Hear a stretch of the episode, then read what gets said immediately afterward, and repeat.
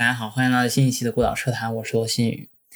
驾驶辅助和自动驾驶这个时下最热的汽车话题，已经在孤岛车谈上出现了很多期节目。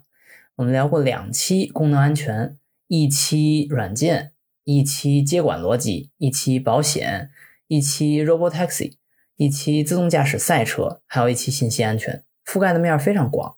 但是我仍然觉得不够。这次我再次做出自我的突破。聊一个我个人不是很熟悉的话题：卡车自动驾驶。虽然不是所有人都有卡车驾照，但是大家日常的消费肯定少不了用到卡车的服务。作为介于远途的航空和本地的快递邮政之间的一种物流工具，这种十好几个轮子的汽车可以看作是一种小型火车了。常年在公路上走着差不多的固定的路线，维持着均一的车速。驶向差不多的目的地。从自动驾驶的功用来看，卡车的自动驾驶有着最直接的利益回报，节省人力成本，让运输变得更便宜。而且考虑到它的行驶道路更多的是封闭的高速公路，而非复杂的城市内街道，技术难度也要小一些。当然，这都是我作为一个外行的猜测。我们来听听来自智途科技公司的史元平对此怎么看。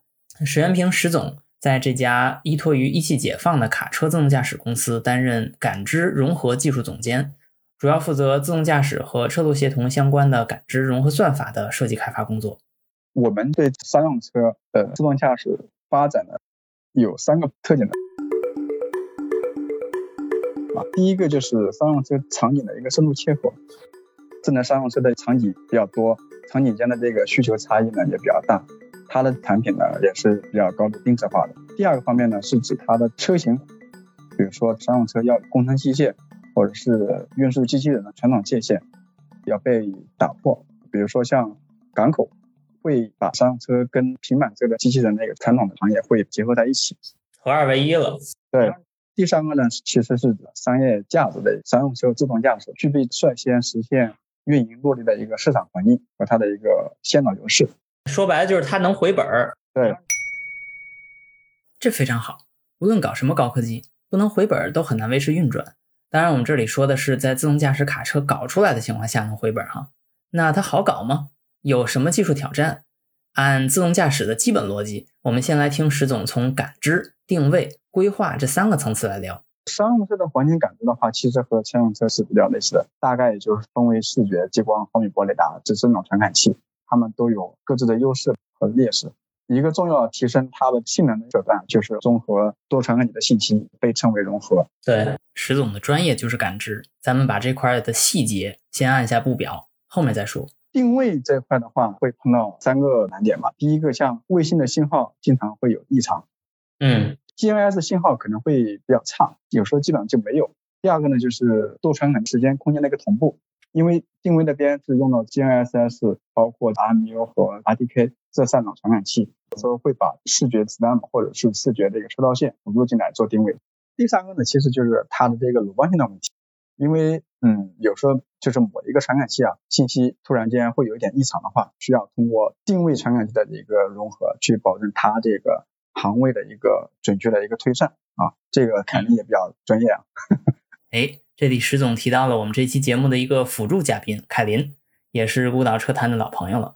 这期他来跟我一起和石总聊一聊这个话题。我现在在瑞士的一家初创公司，主要做的是用计算机视觉和卫星定位进行一个高精度定位的融合。那接下来让石总继续聊路径规划。规划这块的话，主要的两点就是有两个方面吧。第一个是安全方面，那么安全方面里面呢，它会。呃，涉及到三个点。第一个点的话是复杂的这个交通环境决策，就比如说像在车流量比较大的这个匝道路口，或者是这个多车道的一个变道场景，在做规划的时候，往往就是不能做出一个精确的一个决策。这个非常有意思，因为牵引车和挂车系统存在欠驱动约束和非完整约束高度耦合的一个复杂情况，车辆在拐弯的时候，你的挂车和牵引车实际上它不是一个整体。是是是，这有一个比较模糊的一个车辆动力学的一个难点。整个车的动态其实是比乘用车、小轿车其实是要慢很多，而且就受到限制是更多的。嗯，是的。第三点的话，其实就是它的规划系统的一个冗余机制，就是当这些规划失败以后，包括我们的制动失败以后，规划算法就要做出一个相应的应急处理措施。比如说，我们车辆在变道的过程中，突然间遇到紧急情况，哎，我们变道失败了，那这时候我们又需要把它规划好。比如说，我们再返回到原来的车道，或者说我们就强行冒险的去变道，这里面确实还是有一些比较困难的场景的一个处理的，是不够灵活嘛？对，不够灵活。我还有就是它的节能方面，这是个很有卡车特色的点。那节能方面主要就是要从油耗这一块去考虑的，就是怎么样通过经济性的一个驾驶，因为你像人去开车的话，经常会不停的刹车、加速、减速这种。嗯，但是我们干线物流要从节能方面去考虑，怎么样去做到合理的。智能驾驶啊，对，省油就是省钱嘛，最后就回本了呗。这个其实，在高速上啊什么的，也是一个很好的一个切入点。至少你在利用一定地图信息情况下，你知道前面一公里限速比平时要低，然后那我可以就不踩油了吗？我提前一点去收油。老司机要是认识路，可能会知道这么做，但是肯定做的不如这个自动的系统精确嘛。对对对，是的。最后就是车辆控制方面嘛，就是车辆控制方面，我也会遇到难点。第一点呢，就是因为我们是做重卡嘛，有不同载重，还有一些坡道，所以在不同载荷跟坡道的情况下，我们有时候会比较难保证车辆响应的一致性。这个大家也都能理解。下下坡的时候，车辆本身载很重的话，会容易引起溜车啊什么的。第二点呢，在一些道路和天气多样性的一个干扰下，像横坡或者是横风等外力的干扰下。也难以保证控制精度。嗯，第三个难点就是车辆的那执行器不一样，执行器会随着使用时间的增加呀，它的性能会有衰减和差异。对，无论是刹车呀，还是呃避震器啊，这些东西其实都是一个需要及时更换的零件。对。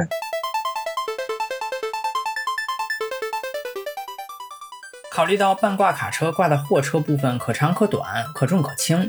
去执行同样的减速度目标，对应的制动力可能会非常不一样，这是个相对普通民用车一个巨大的不同。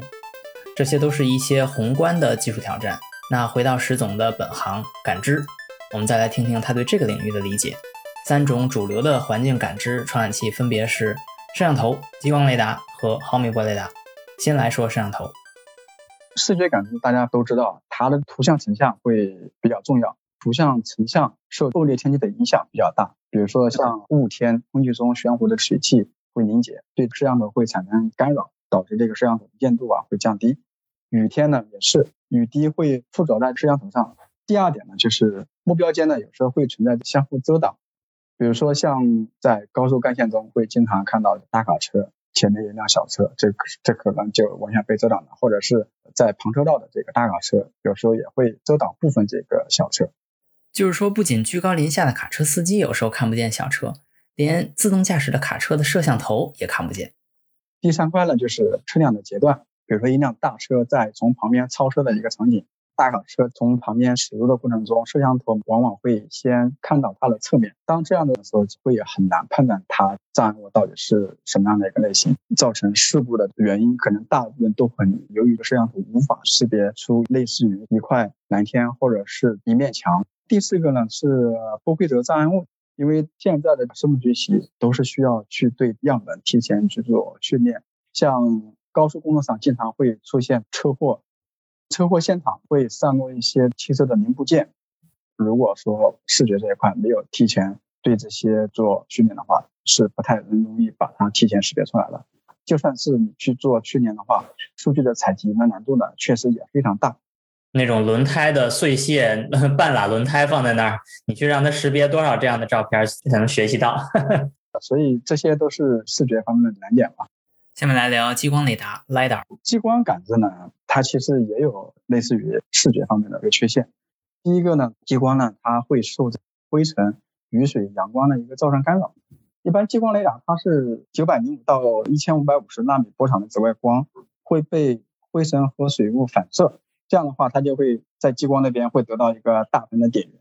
雨雪的话，其实对激光也是一个挑战。大雨跟雪花真的会反射或者折射一个激光束，导致射到的点源会均匀分布在空中，也会造成噪点的那个点。然后还有就是直射的阳光和路边的那个高反射路牌，甚至汽车尾灯的高反射板，都有可能会对激光造成一个干扰。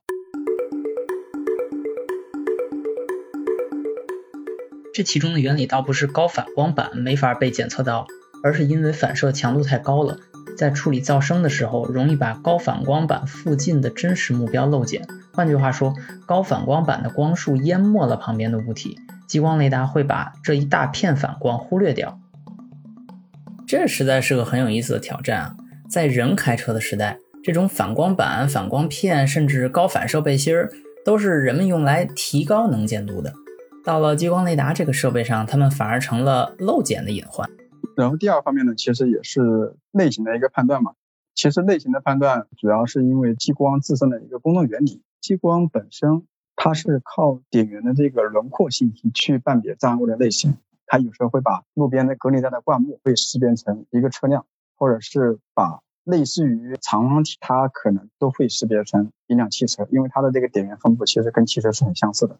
第三块呢是地面的一个小目标的检测，地面小目标的检测呢，主要是靠激光去设置它的一些阈值，阈值过高呢就会漏检，设置过低呢可能会将地面的坑洼呀，或者是我们减速带诱报为一个小障碍物。第四个就是异形障碍物，异形障碍物如果我们基于深度学习的话，我们没有训练过就不会识别出来，如果用传统的算法的话，有时候又会出现误检增多。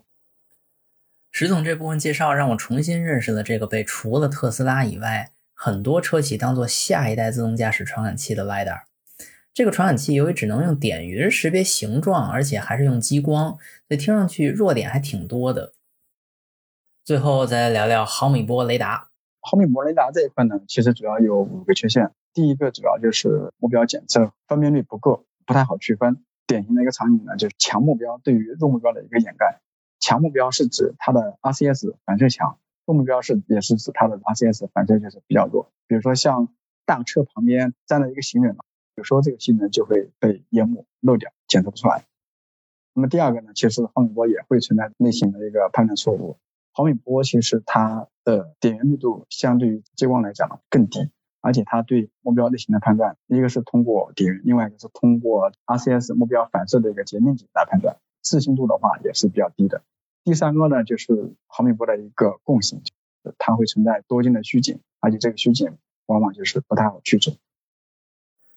这里录音不是很清楚啊，石总说的是多径虚景是一个术语，指的是在毫米波雷达目标所在环境存在金属体等强反射体时，毫米波雷达目标散射出的电磁波信号极容易受到强反射体产生二次或多次散射。而后再被雷达接收机接收，由于多次散射后回波信号与真实目标的回波信号波程差不一致，于是就产生了多镜虚假目标，也就是所谓的多镜虚景。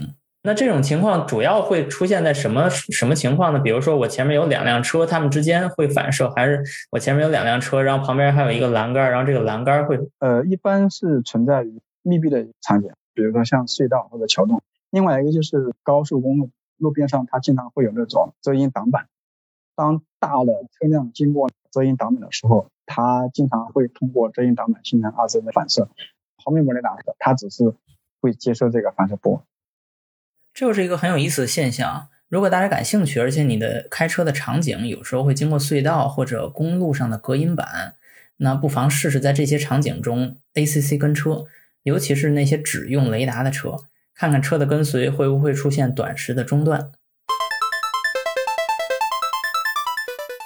所以总结上面三个主流的环境感知传感器的挑战啊，摄像头容易被遮挡，激光雷达容易被一些特殊的物体干扰，毫米波雷达呢是容易识别一些虚景。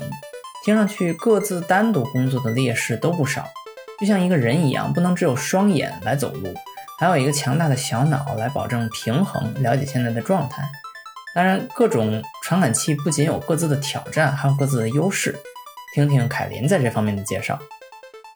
首先，那个视觉，其实其实刚才也多少是提到了，毕竟视觉其实给我们信息是非常丰富的。至少彩色的相机的话，你有颜色，是一个稠密的数据，所以你其实，在视觉上能看到的情况下，你能非常好的识别这是一个什么东西。在很多情况下，跟后面那两个一个。稀疏或者半稀疏的点云，它其实是不一样的。然后你在激光雷达呢，虽然它可能缺陷上是，比如说它可能很难判断这是一个什么东西，但是反过来，激光雷达工作的原理就是一束光打过去，然后我返回来，我算这个时间差。那其实它反而对障碍物的距离其实判断的非常准确，而这个视觉上本身不管是单目或者是多目，它其实反而是一个很难的点，因为视觉给你的是一个平面的信息。到了毫米波雷达这儿呢，也是类似的嘛。它因为它又有一个多普勒的效应，其实它又能很好的反映不只是你障碍物的距离，它还能很好的反映你这个障碍物的速度。当然，它会有很多物件信息或者什么的，但是假如你能准确的通过其他传感器的辅助一起，比如说识别出来了前面有一辆车，那我能很精确的知道它的速度。那我们来看看智图作为一家自动驾驶公司是如何处理这些感知的挑战的呢？就是视觉这边。智图针对前面就是我们刚才说到的一些难点啊，我们也是采用了一个多尺度特征的一个深度学习框架，可以使不同尺度的特征信息能够得到更好的融合和交互。第二个就是在训练样本的时候呢，会采用难样本的一个挖掘以及参数搜索的一个训练技术。难样本，那就是那些比较难识别的样本。对对，主要是去提升异常单位一些检测。然后也会针对各种恶劣天气啊，比如像雨天、雾天，包括夜晚逆光啊，然后制图这边呢就会利用数据挖掘和主动学习的一个算法，去从海量的数据中筛选出这些困难场景的一些数据。激光呢主要是采用了一个基于深度学习和传统的距离算法相结合的一个技术方案。嗯，深度学习的话，它经常会有一些异形的障碍物，这个不容易去检测。那么传统的算法在这一块可以有一个比较好的一个补充，这些还都属于对各自传感器自身劣势的补足。而当这三种传感器放在一起应用时，融合 （fusion） 就成了一个顺理成章的终极解决方案，也就是利用三种传感器的各自优势来取长补短，协同配合做到完美的感知。说到融合这一块，目前行业上。普遍采用的就是一个后融合的方案。后融合，那那您先介绍一下什么叫后融合，什么叫前融合？后融合呢，主要就是对各种传感器的检测目标去进行一个后融合，也就是说，每个传感器它都会分别把目标以及它的位置、速度，包括类型这些信息都会检测出来。然后在后融合的中心去做一个目标级的一个融合啊，这是后融合。那就是说，你的那些传感器本身是都是智慧的，都是有这个算力的，是吧？对，后融合它需要每个传感器都有自己的检测算法，包括关联跟踪算法以及初数理算法。嗯，然后后融合这边确实会比较依赖于每个传感器的一个感知结果的一个准确性嘛。嗯。但是后融合其实也有它的一个缺点，因为它只拿到这个目标级的一个结果，它会丢失很多原始的一个信息。对，前融合这边相对后融合那边呢，是把传感器的原始数据或者是中间特征来做融合，它是采用中间特征或者原始数据融合后的特征去做目标的一个检测。OK，它就会把更多的识别运算放在一个统一的 ECU 或者叫预控制器里面。对对对。为了方便解释，凯林给举了个例子。后融合是什么？就是说我相机告诉我这儿有一辆白色的车，然后激光雷达告诉我这儿有一辆不知道是什么颜色，但这儿有一个大概是车形状的东西，两个融合在一起。好，那这个大概率是个车。你还加上可能同时你的毫米波雷达还告诉你这个车以一个什么样的速度在往哪个方向行驶。其实就有时候会遇到一个很尴尬的问题，就会是我的相机告诉我这儿没有车，然后我激光雷达告诉我这儿有一个障碍物，那我到底信谁呢？对，这个刚才就很很顺理成章，因为我们刚才说到了这三个传感器的区别嘛，优劣势嘛。这其实就很容易出现这种情况，一个检测到了，一个没检测到。所以这之后其实是往前融合去走，往更原始级的数据去走，是一个很必要的手段。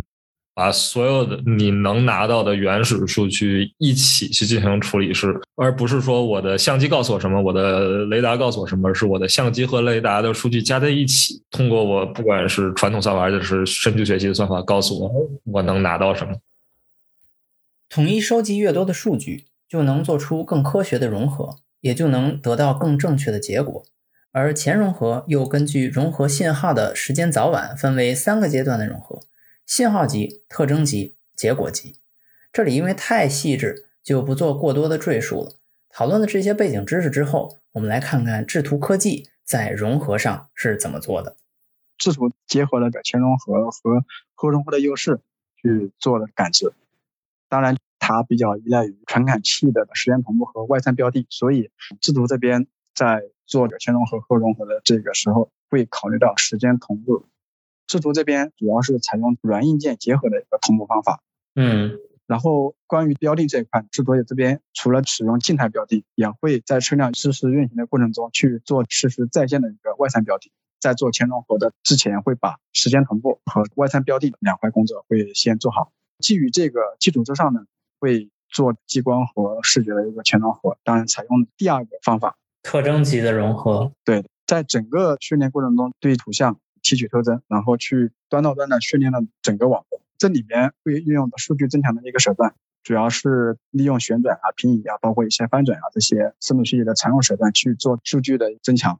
另外，也会对像素的亮度，包括点源的反射强度增加随机扰动，也是增强泛化性能。然后在做前融合的基础之上，我们会再结合后融合的方法，因为车上本身会装有一些其他传感器，比如说毫米波雷达，那么这一块需要跟毫米波雷达做一个后融合，还有一些。没有视野重叠的这些传感器，我们也需要跟它去做这个后融合。那什么叫没有视野重叠的传感器呢？凯林这么解释：比如说我视觉和激光雷达，我肯定更多的关注是在前和前侧项嘛。但是假如我比如说侧侧后项目一些视野盲区，我也会有一些传感器。那这几个之间的融合，我不可能去做前融合嘛？他们看的都不是一个东西。嗯嗯。但是，假如说我在两秒钟之前看见我右边有辆车，然后我超过去了，那我在系统里我得知道它还在那儿。然后这时候我另一个传感器看另一个方向的传感器看到它了，这只能做后融合。就是后脑勺长了眼之后，人该如何走路的哲学命题。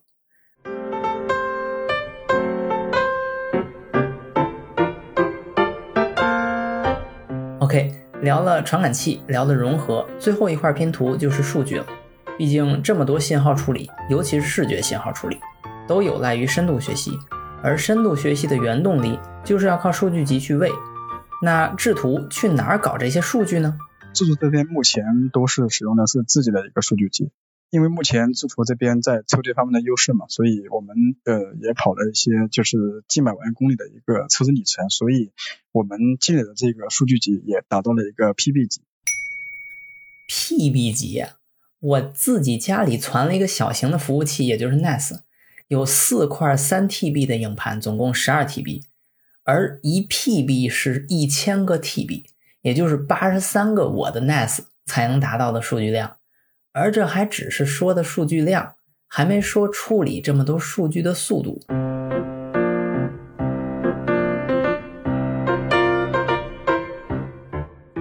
不过这都不是重点，因为数据光多没有用。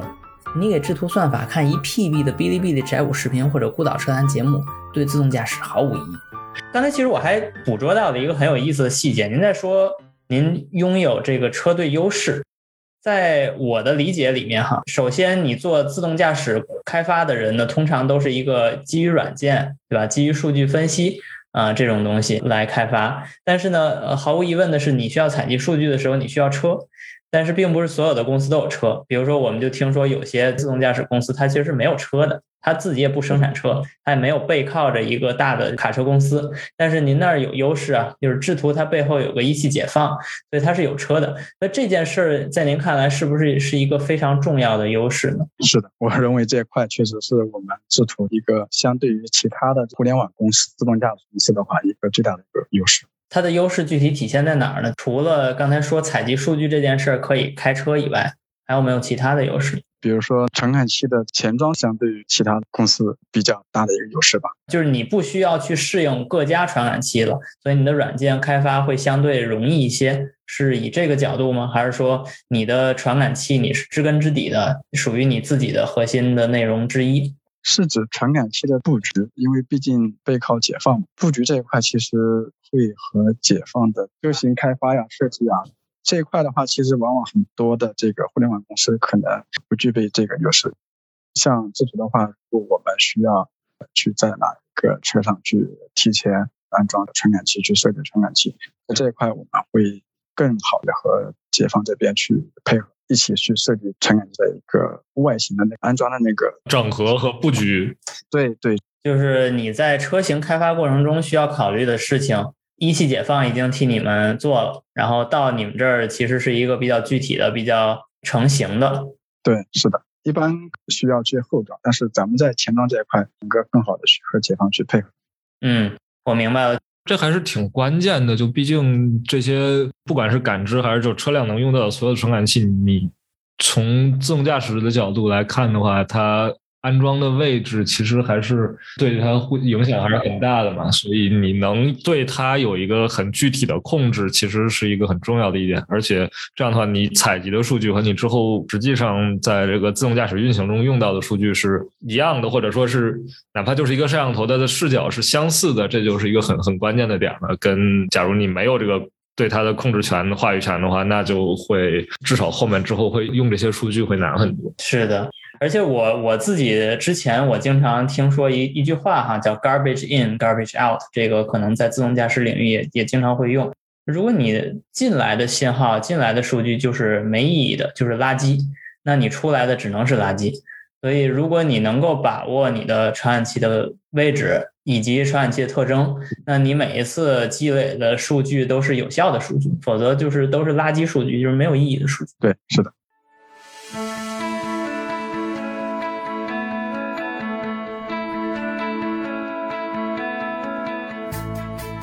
节目到这里就可以告一段落了。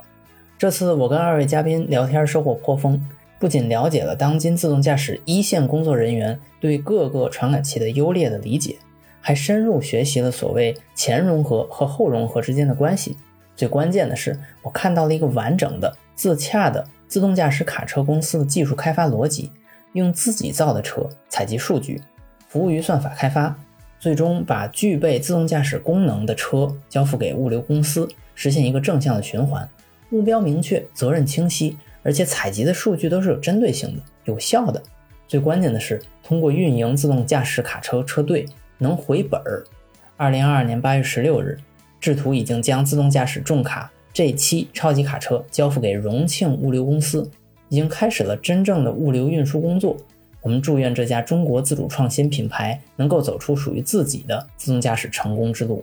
感谢各位收听本期节目，我是罗新宇，我们下期见。